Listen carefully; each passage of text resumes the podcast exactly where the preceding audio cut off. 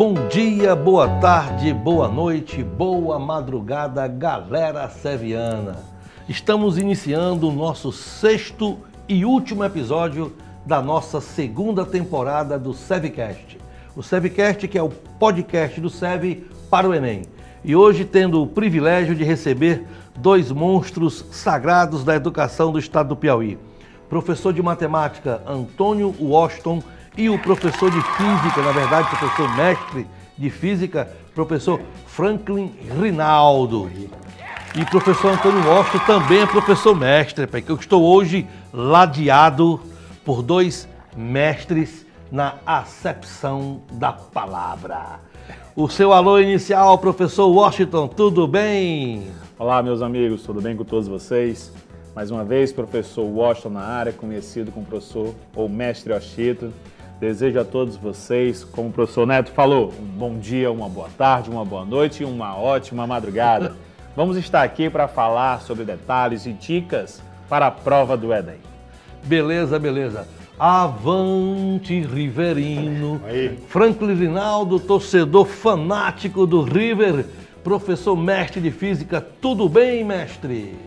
Boa tarde, boa noite, boa madrugada, boa manhã, né? Rapaz, você falou do eterno campeão piauiense. Muito bem. Você começou bem, né? Começou bem, né? Começou bem, né? E é sempre agradável começar dessa maneira. É verdade. Então, para os queridos alunos que estarão nos ouvindo, nós vamos para esse bate-papo bacana. Viajar aqui por, pela matemática, pela física, pelo universo.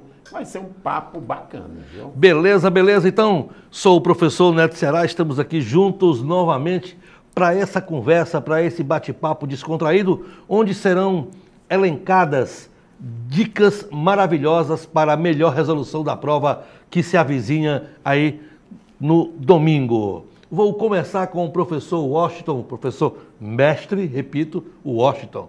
Professor Washington, a prova de matemática, sabemos que a matemática é a disciplina mais linda que temos, né? É a mãe de certeza, todas as ciências. Mestre. A física é um capítulo elegante, é um capítulo robusto, é um capítulo importante, porém não deixa de sê-lo, é um capítulo da matemática. Professor Washington, uh, em outros episódios discorremos aqui sobre alguns temas interessantes.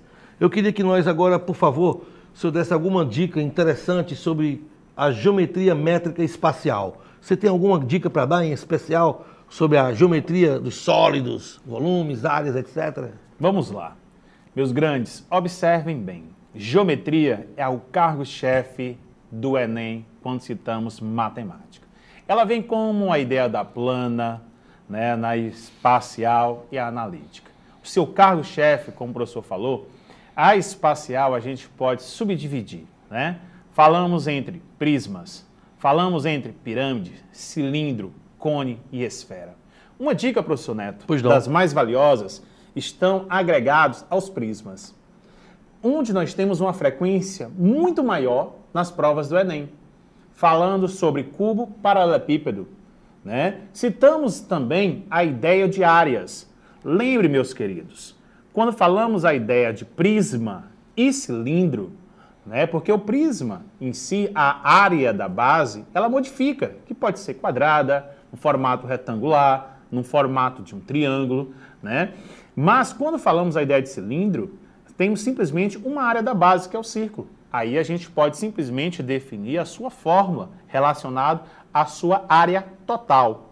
Quando falamos prisma e falamos a ideia de cilindro, a sua área total é relacionada a quem?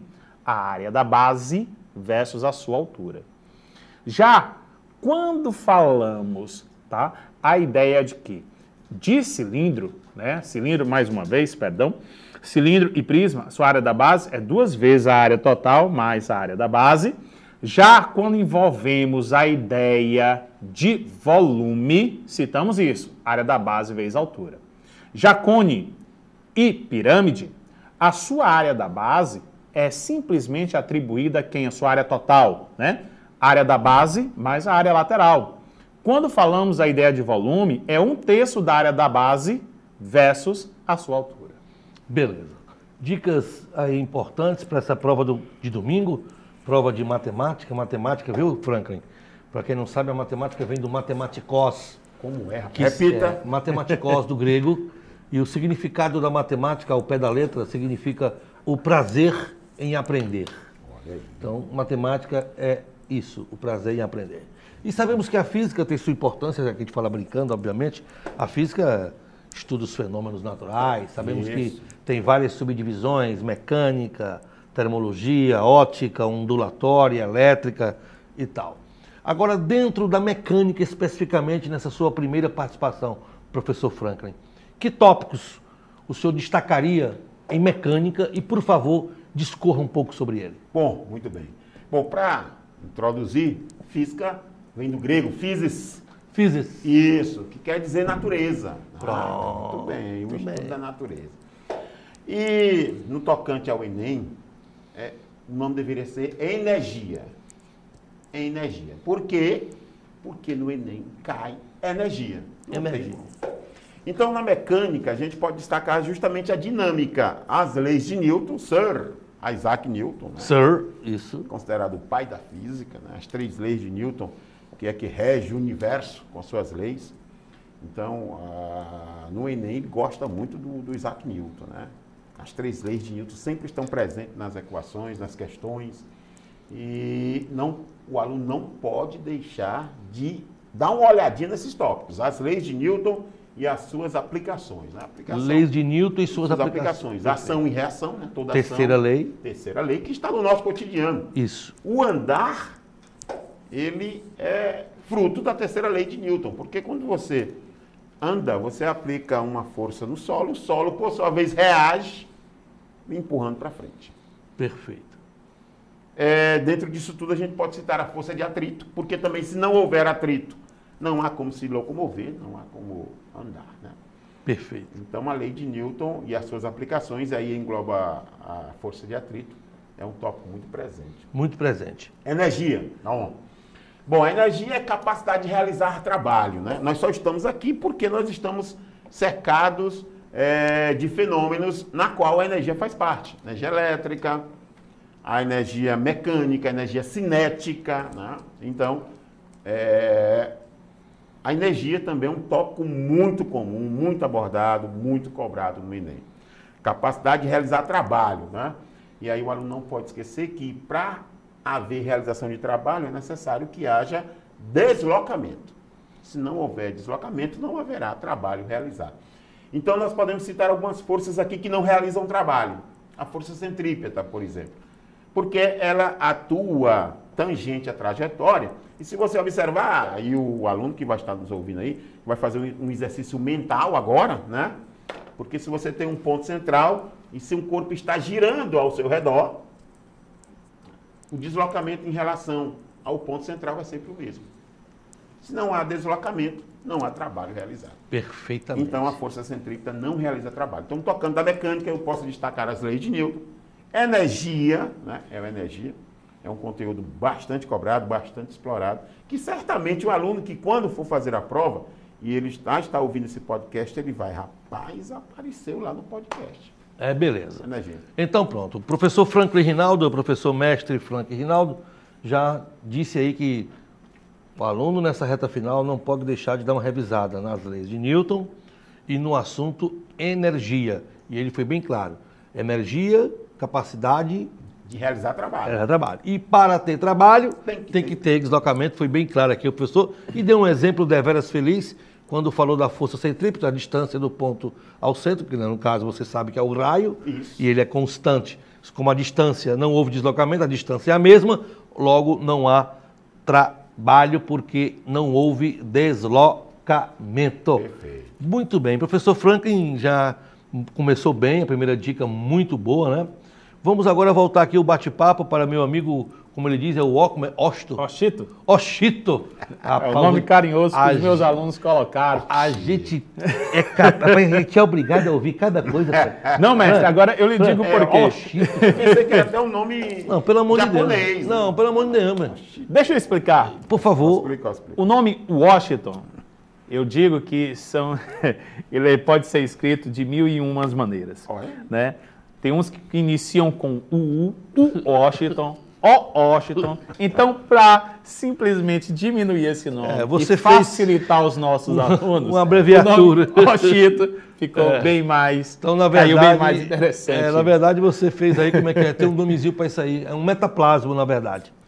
Metaplasmos são alterações que a palavra sofre no decorrer do tempo. Olha, olha. E ele fez aí um. Mas, Bom, mas isso tudo deve- bem. Ele não é professor de português, não. Eu tô achando que ele é professor É uma sabe-ciência. É, ele tá enrolando a gente aqui com essa Professor Oshito, professor mestre Washington, já conversamos na nossa primeira inserção sobre ah, os sólidos né, geométricos, você foi muito feliz em relembrar as relações de volume, de área, muito bem colocado. Vamos agora pular para outro tópico. Vamos falar um pouco agora, competência 3 e 4, as competências 3 e 4, elas trazem as grandezas proporcionais, elas falam de porcentagem, elas falam de escala.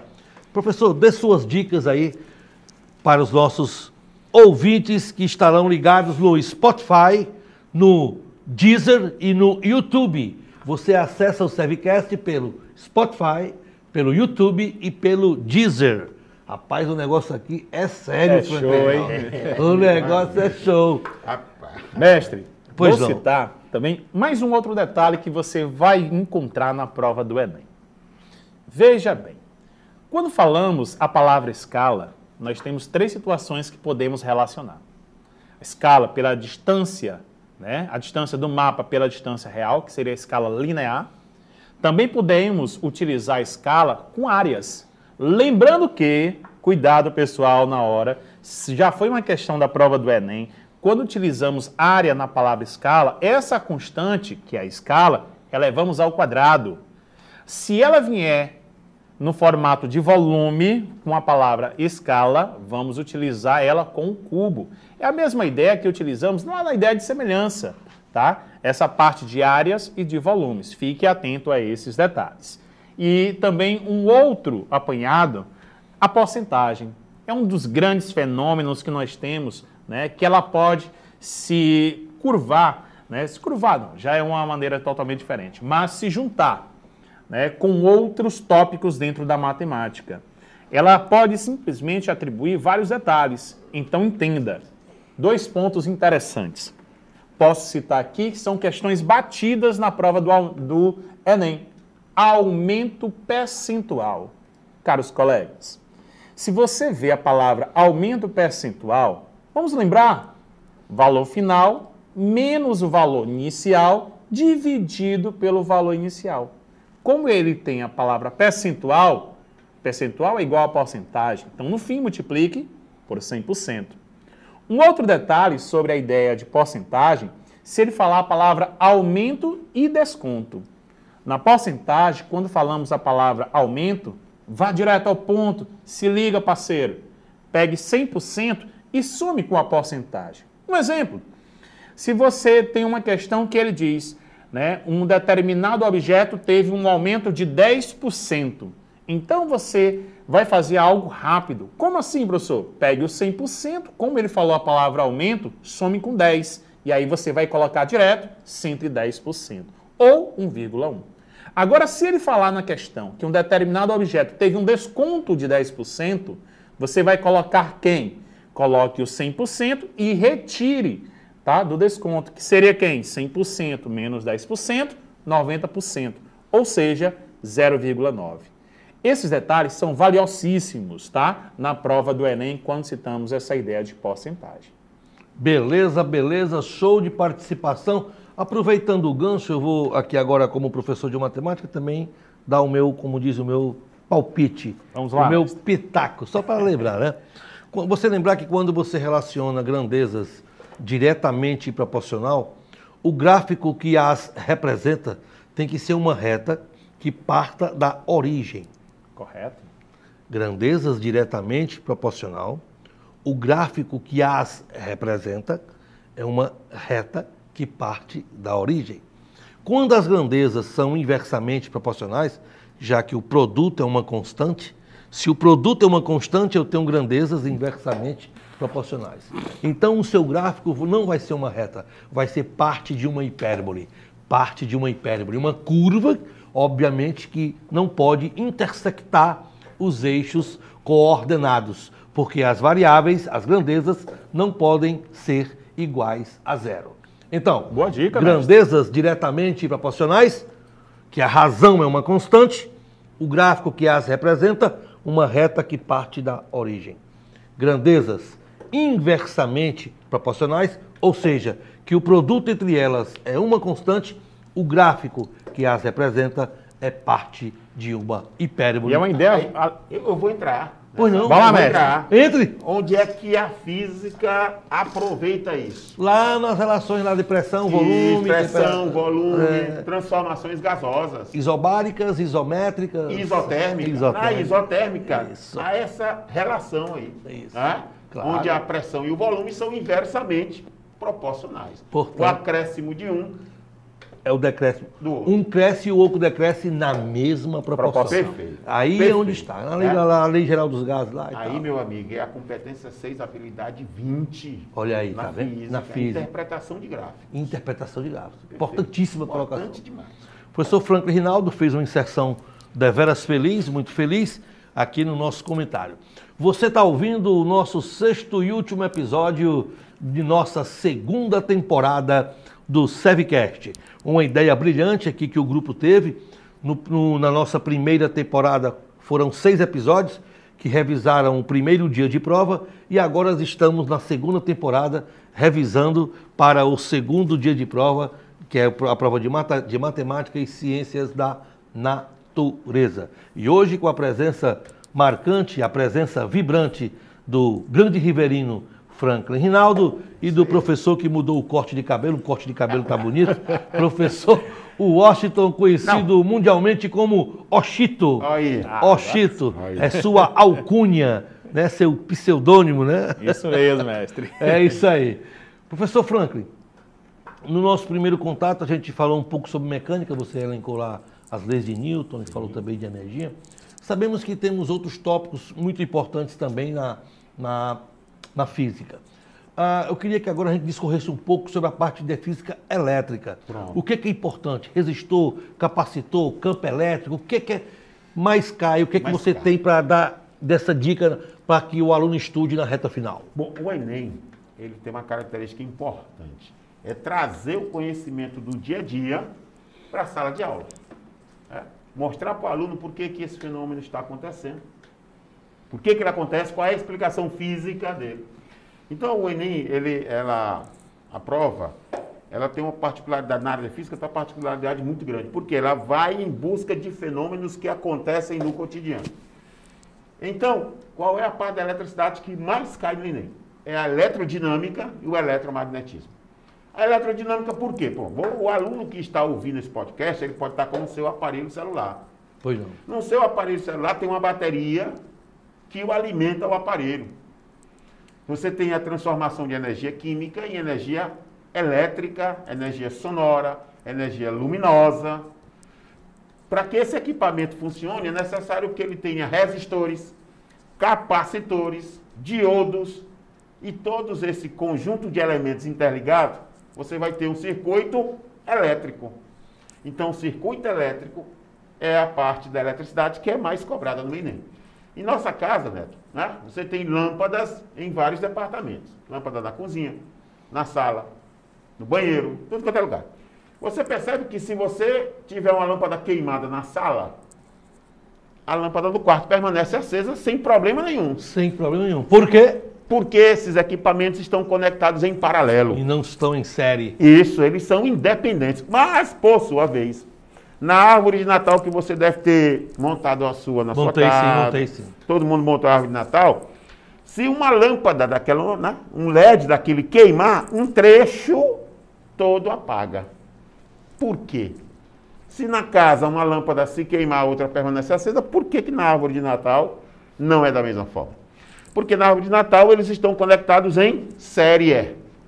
Eles estão conectados em série. Significa dizer que dispositivos em paralelos, eles são independentes. E dispositivos conectados em série, eles são dependentes um do outro. Então é importante o aluno saber essas diferenças, né? Calcular potência de aparelhos, potência da lâmpada, quem brilha mais, quem brilha menos. Em série, se você tiver lâmpadas diferentes, quem vai brilhar mais é aquela que apresenta maior resistência. Em paralelo, se você tiver lâmpadas diferentes, quem brilha mais é aquela que tem a menor resistência. É o contrário. De novo. Repetindo. Em, em série, quem brilha mais, a lâmpada de maior resistência. Em paralelo, quem brilha mais, a lâmpada de menor resistência. Tá? Dica importantíssima. Muito bom, muito bom. Para que a gente bom. possa falar ligado. Muito bom, muito bom. Dica realmente boa da parte de física elétrica. Professor Franklin Riverino falou aqui para vocês agora dicas interessantíssimas. Voltando aqui agora para a mais bela de todas, conversando aqui com esse bate-papo aqui com esse grande mestre, professor Washington, dando sempre dicas interessantes. Professor Washington, dentro da, da parte da matemática que cai no Enem, que é a estatística descritiva, né, professor? Professor Washington, de estatística descritiva, que é a parte que cai no Enem. Você tem algo a dizer para o aluno que é mais importante média, moda, mediana ou, ou não? Vamos lá. Meus caros colegas, quando falamos a ideia de estatística, lembramos gráficos, tabelas, histogramas, né? mas o detalhe que nós podemos abordar aqui nessa aula, medidas de tendências centrais, trazemos média, moda e mediana. A moda. Mestre, um dia eu estava em casa, minha esposa, né? A gente foi simplesmente, levei ela a jantar para sair. Ela simplesmente deu um nozinho na blusa, né? E ela, quando ela chegou para mim, eu disse: Meu amor, o que é isso? Ela disse: É a moda. É a moda. Eu, pronto, que sacada genial. Perguntei para ela rapidamente: E o que é a moda para você? Ela disse simplesmente: é aquilo que as meninas estão utilizando com maior frequência. Então, a conseguir associar um termo com o outro.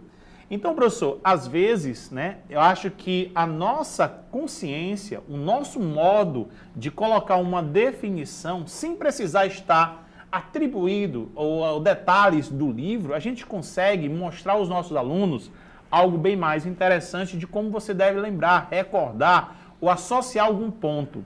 Falamos também sobre a ideia da mediana. A ideia da mediana é simplesmente procurar o termo central, seja ela numa sequência, pá ou numa sequência de termos ímpares. Fique atento, aluno, por favor.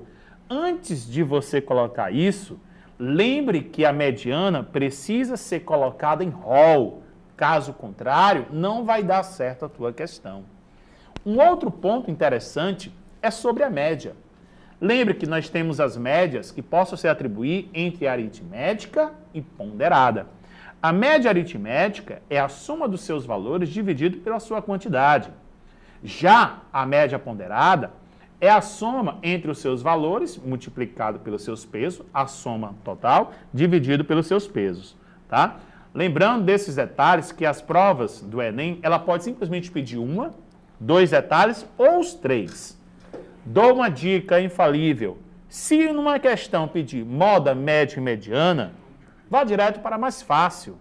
Corra para a moda. Para segundo passo, mediana. Aí você já vai verificar que você já pode simplesmente tirar alguns detalhes das questões e até encontrar a alternativa correta. E a média, deixe para o fim, caso peça as três. Beleza, beleza, beleza, show de bola. Professor Franklin. Bora. E a termologia é Ei. importante? Super importante. É mesmo? Por quê? Porque Teresina, por exemplo, nós vivemos uma temperatura média de torno de 34 graus, né?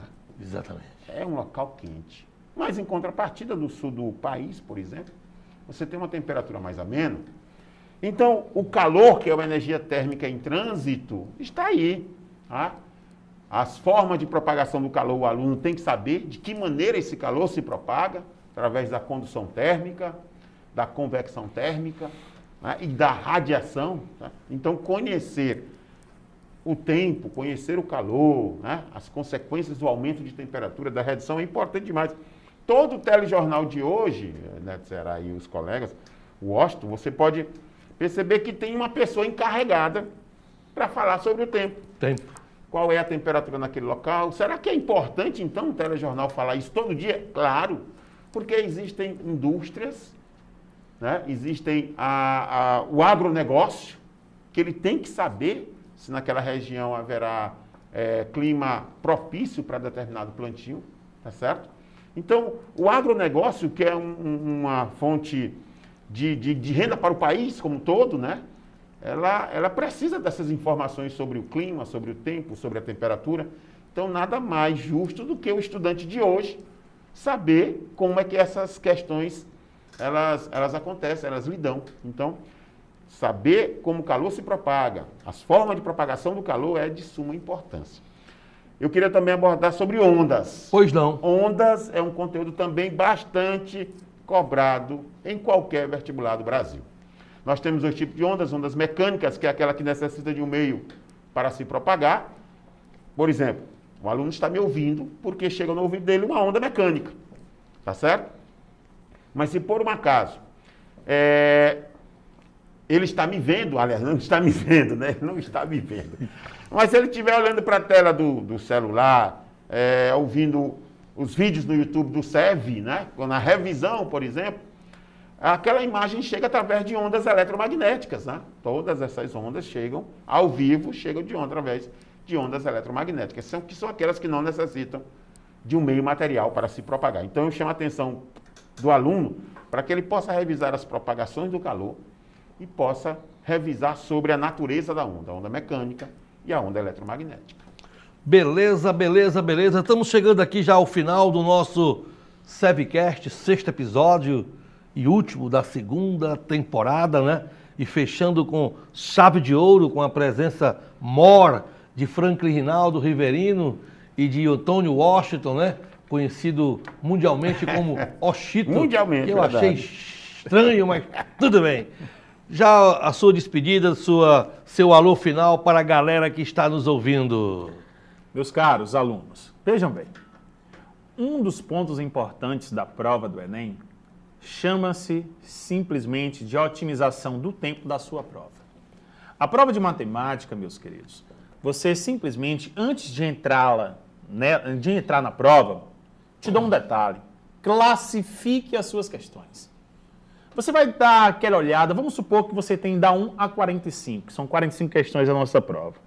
Você simplesmente não vai fazer da primeira, da segunda, viu, professor Neto? Porque se você fizer isso, é capaz de você perder tempo.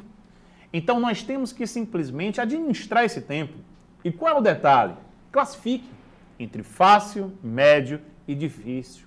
Nós temos aí o TRI simplesmente para isso. A teoria de resposta ao item. Ela diz o quê? Quanto mais questões fáceis você acertar, e você ir naquela sequência de fácil, médio e difícil, você vai ter uma pontuação enorme. Então, vai o detalhe. Na sua prova, classifique fácil, médio e difícil. Responda as fáceis. Depois, vá para as médias. E depois, vá para a difícil. Professor, tem um. Vou dar uma dica da prova do Enem. Estamos com 10 anos.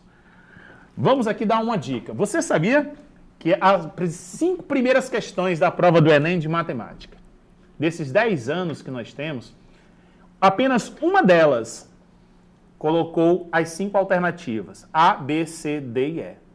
As outras nove, elas simplesmente repetiu uma delas.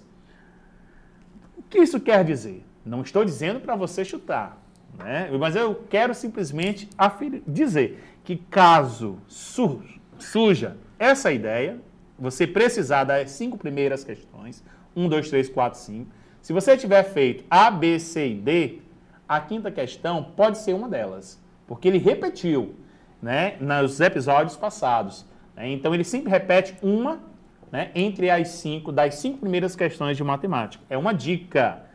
Tá? Então, envolvemos aí também até a ideia da probabilidade, que pode acontecer ou não. Beleza, beleza. Obrigado pela participação, mestre Antônio Washington. Obrigado pela sua participação, professor Franklin.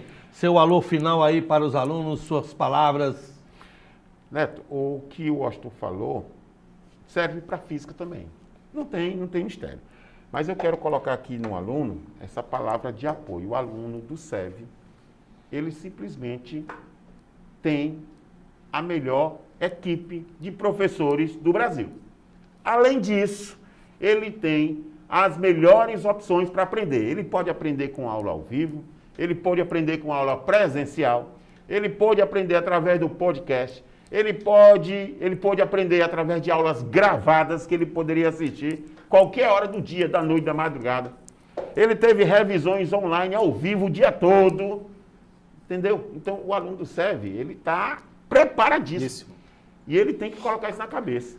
Olha, eu vou porque eu estou preparado. E aí é correr para o abraço, esperar o resultado e comemorar. Não tem, não tem mistério, não tem erro. Porque serve é, é serve. Acabou. Professor Neto, pois só não. finalizar. Coisa que o professor Frank falou, e é verdade, pessoal. Nós temos que botar na nossa mente que nós vamos para detonar a prova. Ou seja, citando aqui a área da matemática, você vai para acertar as 45, vai escrever mais 5, responder, colocar críticas e sugestões para a prova do Enem 2021. É. Porque serve é serve, papai. valeu, valeu. Estamos aqui, professor Neto Ceará, se despedindo de vocês desse nosso sexto episódio e último da segunda temporada. Em breve, novidades virão. A gente vai tentar manter os nossos podcasts ainda durante todo o ano, tá bom? Aguardem as novidades que a gente vai se encontrar novamente. Um forte abraço desse amigo de vocês, professor Neto Será, que deseja a todos uma boa prova. Mantenham a calma, acreditem em você, acredite no seu potencial, que eu tenho certeza que você vai obter êxito. E vou fechar com a frase de Charlie Chaplin: O sucesso visita aqueles que persistem. Um abraço, galera seviana!